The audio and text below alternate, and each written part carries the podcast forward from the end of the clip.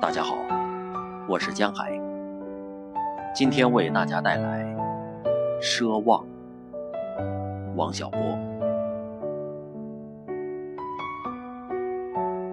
那一天，我二十一岁，在我一生的黄金时代，我有好多奢望。我想爱，想吃，还想在一瞬间变成天上半明半暗的云。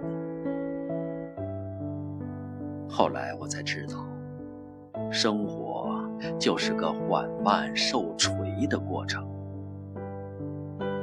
人一天天老下去，奢望也一天天消失，最后变得像挨了锤的牛一样。可是，我过二十一岁生日时，没有预见到这一点。我觉得自己会永远生猛下去，什么也锤不了我。